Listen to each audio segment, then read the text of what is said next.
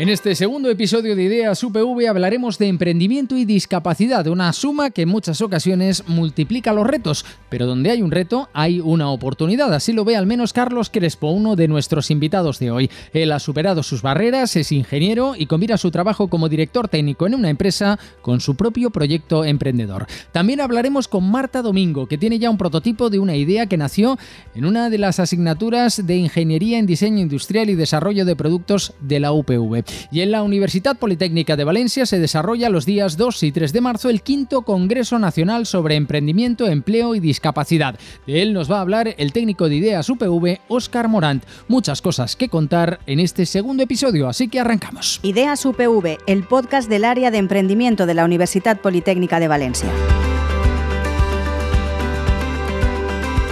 Si hablamos de emprendimiento y discapacidad, tenemos que hablar de la quinta edición del Congreso Nacional sobre Emprendimiento, Empleo y Discapacidad que va a poner en marcha la Universidad Politécnica de Valencia los días 2 y 3 de marzo. Ya decimos que es la quinta edición, después de que se celebrasen eh, la primera edición en 2015 en la Universidad de Valencia, la segunda edición en 2017 en la Jaume I, la tercera edición en la Miguel Hernández en 2019 y en la Universidad de Alicante la cuarta edición en 2021. Es un evento que se celebra cada dos años, como decimos, los días 2 y 3 de marzo se celebra la quinta edición en la Universidad Politécnica de Valencia.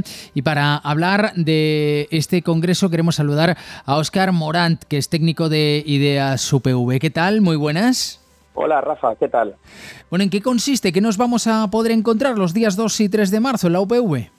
Bueno, pues lo has introducido perfectamente.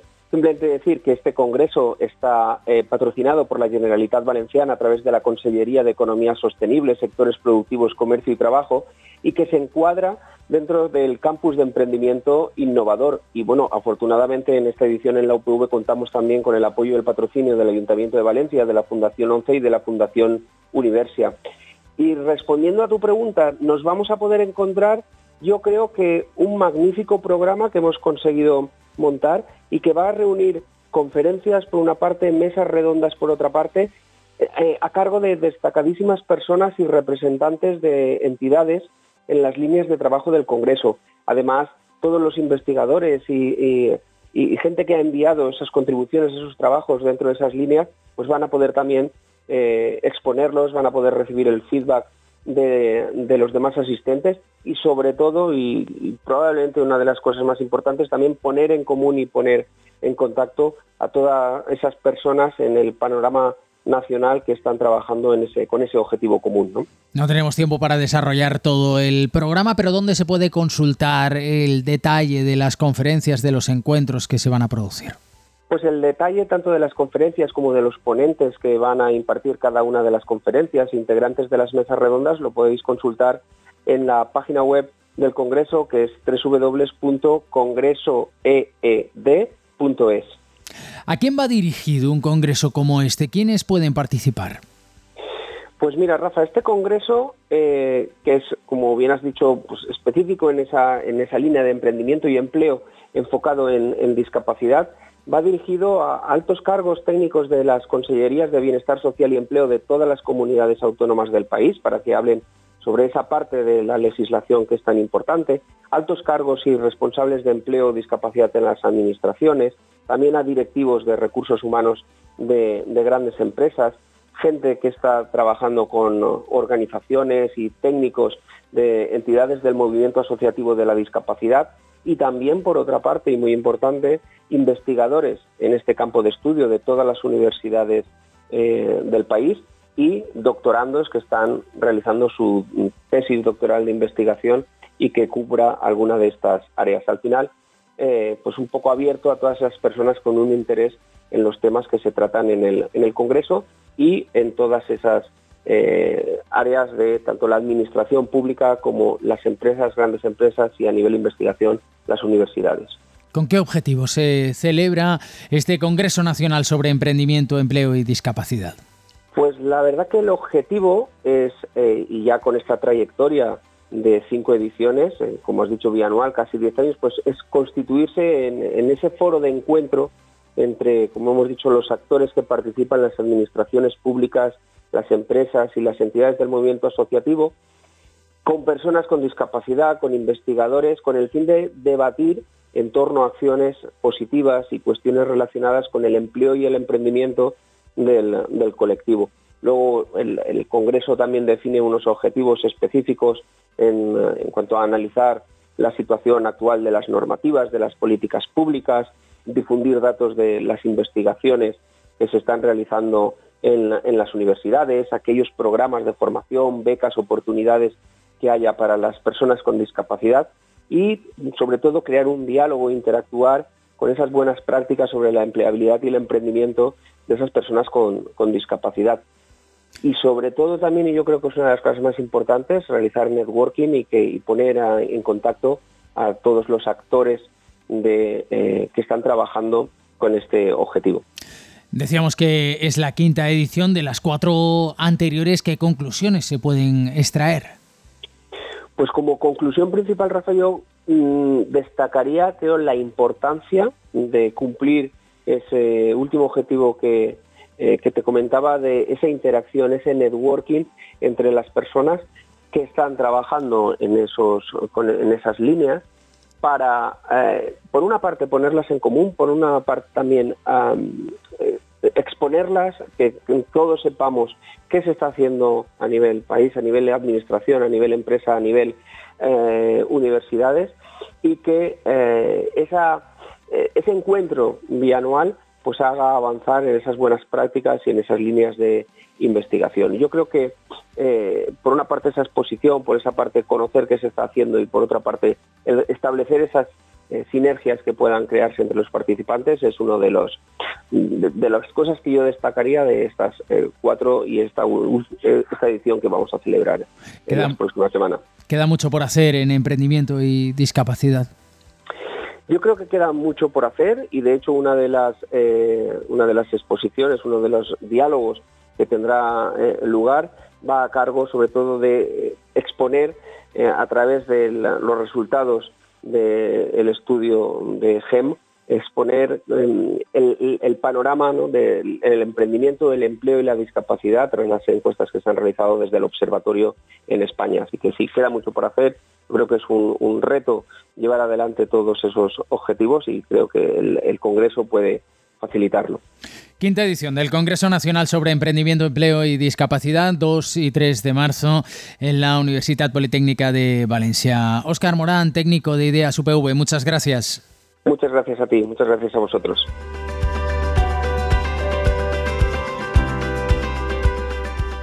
Tenemos con nosotros a Carlos Crespo, él es eh, emprendedor, un emprendedor con discapacidad, ingeniero por la Universidad Politécnica de Valencia y actualmente es director técnico de una empresa. Es un trabajo que combina con un proyecto de coaching para emprendedores.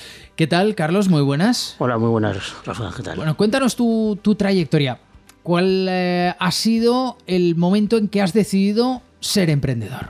Pues a ver, yo terminé la carrera en 2015 y inmediatamente empecé a trabajar en un contrato de prácticas y justamente cuando terminé el proyecto de prácticas, pues el que era jefe de, fábrica, pues decidió eh, cambiarse de empresa y entonces me ofrecieron la oportunidad.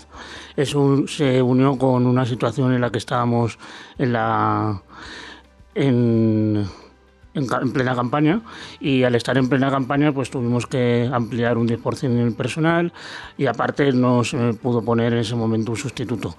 Eso me llevó a una situación caótica, porque encima cuando llegué al puesto vi que la forma de gestionar y la documentación pues no estaba procesada, ni tenía sistemas ni automatización. ¿no?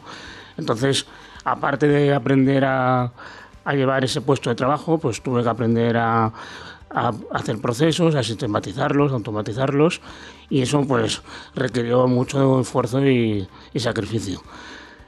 Al final, al año siguiente, ya llevando una situación de mucho estrés, mucho agobio, pues empecé a, a formarme por mi cuenta y eso es a donde empecé a ver que el hacer las cosas se puede hacer con mucho tiempo, pero si lo haces de manera efectiva, pues a lo mejor el tiempo no es tan importante.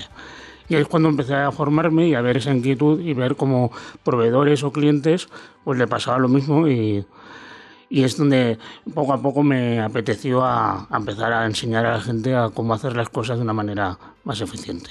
Y ahora tu proyecto eh, consiste en hacer coaching para ayudar a otros emprendedores a que su idea, su negocio avance. Exactamente. Ahora tengo dos clientes ideales, digamos. Uno es la persona que tiene una inquietud, que quiere crear un negocio y no sabe por dónde empezar que ese sería pues uno de los clientes y el segundo pues suele ser un, un dueño de negocio que su negocio funciona pero no está creciendo a la velocidad que él quiere o quiere implementar novedades. Entonces yo lo que estoy haciendo es, mediante el coaching, enseñar un proceso, un sistema, donde paso a paso pues va aprendiendo a cómo lo realizan las grandes multinacionales, pero adaptado a, a empresas, pues a pymes y, y empresas medianas. Hablábamos de emprendimiento y discapacidad. Mm, ¿Para ti ha sido un freno la discapacidad? Bueno, en primer lugar, hablemos de tu discapacidad. Eh, eh, explícanos cuál es eh, bueno, pues esa discapacidad que tú tienes. Claro, yo pues nací con una discapacidad. mi discapacidad es facial, es una malformación facial donde yo nací sin un oído el oído derecho y la oreja y una malformación ósea en la, en la cara. Eso pues es verdad que no me ha supuesto ninguna dificultad física, pero sí que pues social, ¿no? Porque al final una persona es, es, muy valorada por la primera impresión y la primera impresión, pues cuando tienes una deformación facial, pues evidentemente es algo que no se suele ver y o impacta o genera ciertas ciertas circunstancias, digamos. Eso me ha afectado, pues a la hora de emprender no diría tanto, pero sí a lo largo de la infancia y la adolescencia, pues sí que ha sido una dificultad. Eso sí que es cierto. ¿Y esa dificultad quizá te hace más resiliente para emprender? Pues ahora que lo dices, yo creo que sí, porque yo a veces lo que digo es que para mí mi discapacidad, ahora que tengo 33 años, más que una limitación es una palanca, ¿no? Es si he podido lograr superar el estar dos años encerrado en un cuarto de baño para que la gente no se metiera conmigo en el colegio, el recreo, pues no voy a poder superar el hacer un negocio cuando hay tanta gente que lo logra, pues, pues no puedo ser menos, ¿no? Entonces, al final es la actitud con la que tú te tomas la vida y cada cosa que tienes. Y ahí es donde yo, pues, he tratado de, de hacer como un impulso, ¿no? Y de ahí impulsarme para ser mi mejor versión. Emprender no es fácil, vivir con una discapacidad tampoco. Sumar las dos cosas hace que en lugar de una suma estemos multiplicando. Pues sí, yo creo que sí, porque al final cuando pegas un paso adelante en una cosa o en la otra, hace que, todo vaya más fluido, ¿no? Y es como que te da más motivación, te inspira más y, y te empuja a querer lograr algo más. Eh, tu, negocio, eh, este coaching de negocios que has puesto en marcha, ¿lo quieres girar ahora también a emprendedores con discapacidad, quizá porque tienes la facilidad de empatizar con ellos? Exactamente, además tengo una espina clavada que yo por, mi forma de ser, también como mi familia, pues siempre he ido un poco por independiente, ¿no? El, esto lo llevo yo, pero no necesito a nadie. ¿no? Entonces nunca he estado vinculado a, a personas ni agrupaciones con minusvalía y pues creo que ahora es el momento de, de eso que yo a lo mejor me hubiese hecho falta en su momento, un apoyo de alguien que ya había recorrido ese camino, pues, pues yo darme de ejemplo, que tampoco es que sea Superman, pero de ponerme de ejemplo para que alguien le pueda inspirar. Y si consigo que a una persona le pueda inspirar, pues yo ya habré hecho, ya habré cumplido un hito más, ¿no? Para mí. Hay algo importante eh, que nos decías al principio y no quisiera que pasara eh, inadvertido. Decías, cuando los procesos se hacen bien, el tiempo no es tan importante. Exactamente. Esto es eh, algo sobre lo que hay que poner acento y que seguramente no los emprendedores con discapacidad, sino cualquier emprendedor necesita. Sí, de hecho yo te comento una anécdota, que se ha, se ha visto muchas veces, que muchas veces llegaban a la fábrica y me decían, ¿tú que eres el hijo o, quién es tu jefe? ¿no? Y, eso es por eso, porque al final muchas, la mayoría de personas eh, interpretamos con que la madurez o la experiencia es el tiempo. No, es tiempo por eh, actitud y por acción. ¿no? Entonces, si tú accionas más pues multiplicas por tiempo. Entonces ahí es el resultado ¿no? de lo que tú consigues. Por eso digo que más vale la efectividad y, ser efectivo que, que ser que estar trabajando 24 horas, digamos. Nos queda mucho por hacer en emprendimiento y discapacidad, muchas barreras que eliminar. Y en discapacidad, como te digo, como he ido tan independiente, no me lo tomo como a que yo formo parte de un colectivo, entonces veo a ver qué complicaciones tengo. Pues también como no he tenido complicaciones físicas, sino sociales, no, no me he fijado en eso porque creo que eso a mí no me ha aportado particularmente. Evidentemente hay otro tipo de discapacidades que eso sí que lo sufren más. ¿no? Pero en cuanto al emprendimiento sí, veo que que hay otros países que es mucho más fácil, ¿no? Aquí ya desde el primer momento tienes que pagar, ya desde el primer momento tienes que demostrar y no hay tanta facilidad como puede haber en Estados Unidos o en otros países donde parece que, que todo te empuja a ello, ¿no? Eh, veía en la tele hace tiempo que el 75% de los españoles su máxima aspiración es pues, una posición, ¿no? Y en cambio en otros países es al revés. Pues yo creo que eso es una complicación, aunque también es una oportunidad porque en España a lo mejor los emprendedores tenemos menos competencia. Al final es, cada uno tiene que ver las cosas como, más le interesa. Bueno, sí, la verdad es que darle la vuelta a la estadística, Exactamente. definitiva. Exactamente. Eh, ¿Has recibido mucha ayuda por parte de la UPV?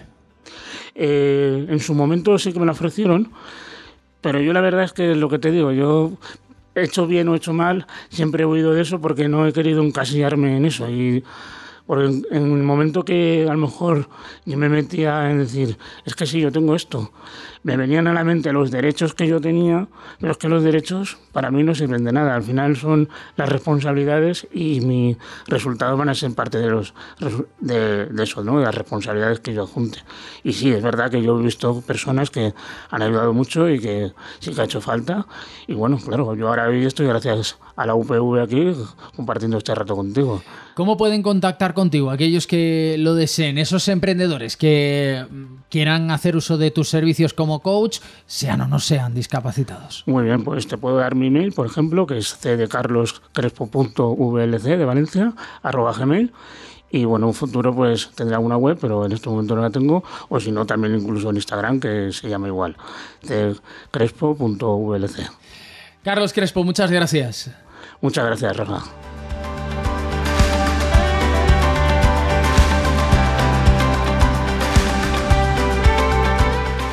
Hablar de emprendimiento y discapacidad, vamos a saludar a una emprendedora en el sector que además es estudiante de la Universidad Politécnica de Valencia. Se llama Marta Domingo Tamarit. ¿Qué tal, Marta? Muy buenas. Buenas, todo bien por aquí, por Austria. En Austria, donde estás realizando tu Erasmus eh, y además desarrollando tu, TFG, eres estudiante de cuarto año en Ingeniería en Diseño Industrial y Desarrollo de Productos en la Universidad Politécnica de Valencia y has eh, desarrollado algo llamado Asistap. Cuéntanos, ¿en qué consiste? Sí, pues mira, Assistab es un proyecto que empecé a realizar en la UPV y consiste en un producto que es un arnés para asistir a personas con movilidad reducida y discapacidad. Mm, un arnés para bueno, pues ayudar a las eh, personas que tienen esa discapacidad, esa movilidad reducida. Cuéntanos eh, cómo surge este proyecto, de dónde sale la idea. Pues eh, este, este proyecto comienza en una asignatura de la, Universidad Politécnica de Valencia que se llama Taller de Modelos y Prototipos. Eh, el año pasado, en, el curso 2021-2022, tuvimos un reto eh, para crear, desarrollar y construir, junto con un artesano de la comunidad valenciana, un producto para dar respuesta a distintas necesidades de las personas con discapacidad. Entonces, bueno, el, el, fin, la, ¿cómo decirlo? La finalidad de todo este proyecto era, junto con el profesor Manuel Martínez Torán, eh, poder exponer nuestros productos en el Centro de Artesanía, en la Comunidad Valenciana, que bueno, la exposición está abierta hasta el 28 de este mes. Eh, ¿Y la idea la sacaste de, de tu abuela? ¿Pensaste en tu abuela?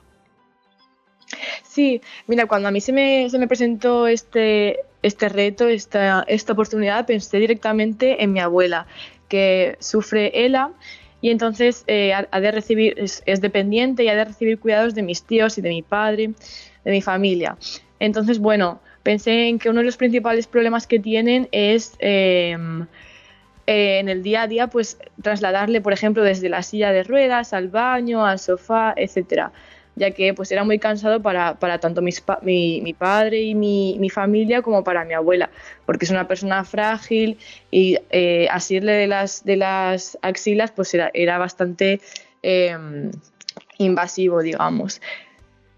Entonces pensé en esto, en hacer un arnés para poder levantar eh, mucho, con mucha más facilidad y capacitar a otras personas que igual no tienen tanta fuerza física pues a levantar a, a personas que no pueden con, esta movilidad reducida o, con una discapacidad física, etcétera. Mm, pero hablemos de las fortalezas de tu proyecto, porque hay otras alternativas, ¿no? Están las grúas con arnés que se pueden utilizar y que, bueno, habremos visto todos seguro alguna vez en un centro sanitario. ¿Cuál es la principal fortaleza de Asistap respecto a esta otra posibilidad?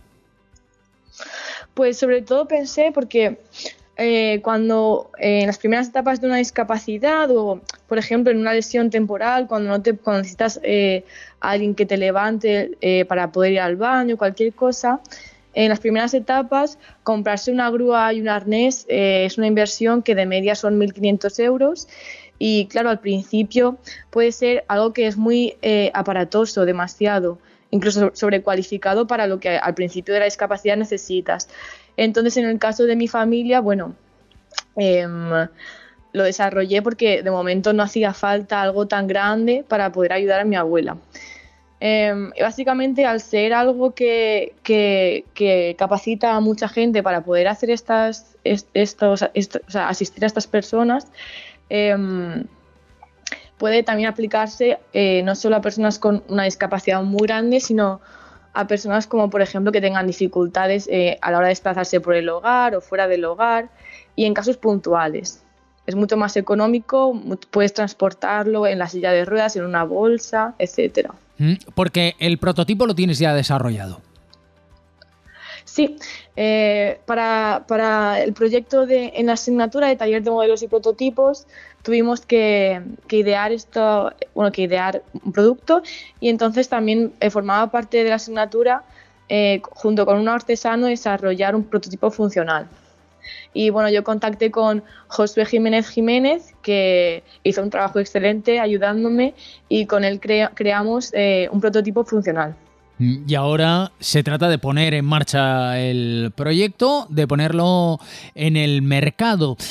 ¿Es muy complicado? ¿Hay dificultades añadidas?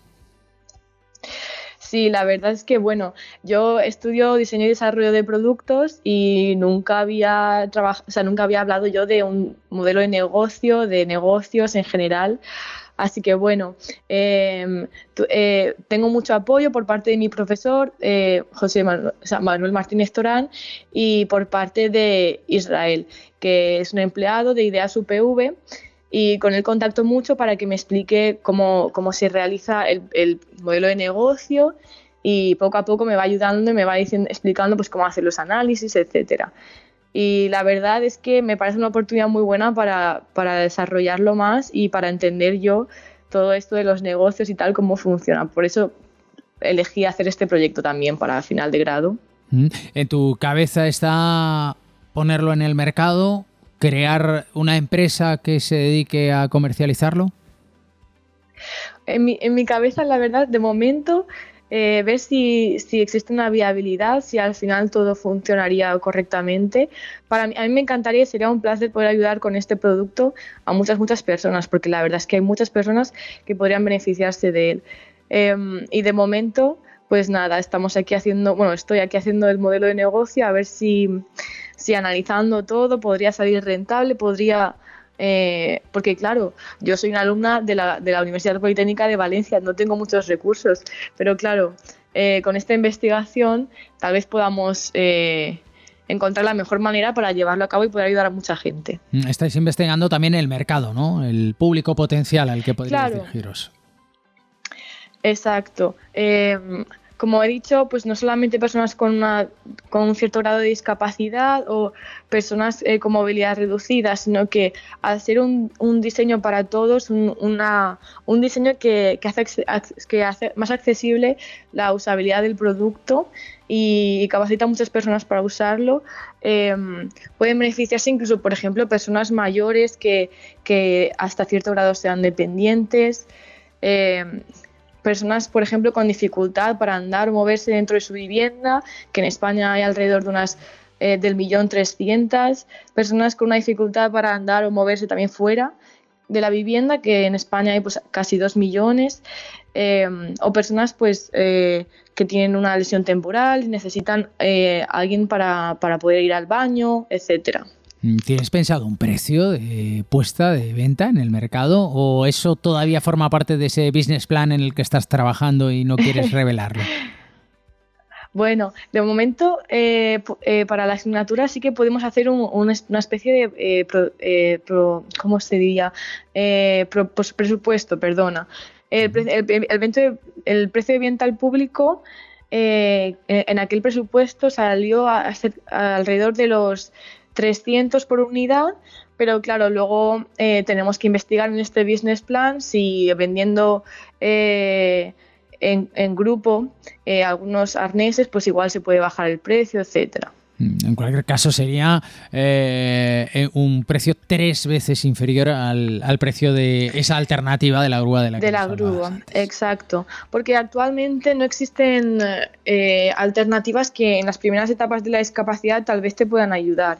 Porque, claro, comprarse una grúa cuando la discapacidad nada más está empezando, cuando, por ejemplo, quieres ayudar a alguien que, que tiene una lesión temporal o a una persona mayor que realmente no necesita una grúa, eh, pues esta es una de las mejores, o sea, no tiene casi competencia en ese, en ese aspecto.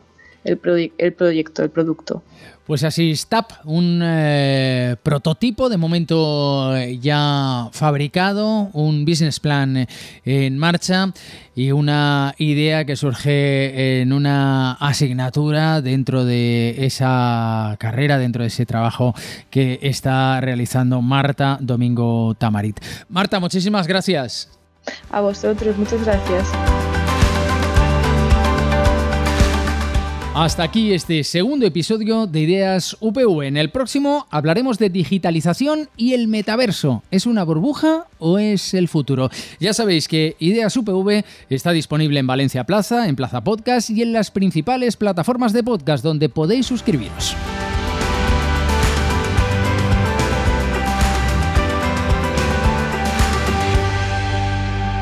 Ideas UPV es el podcast del área de emprendimiento de la Universidad Politécnica de Valencia. Suscríbete en las principales plataformas de podcast.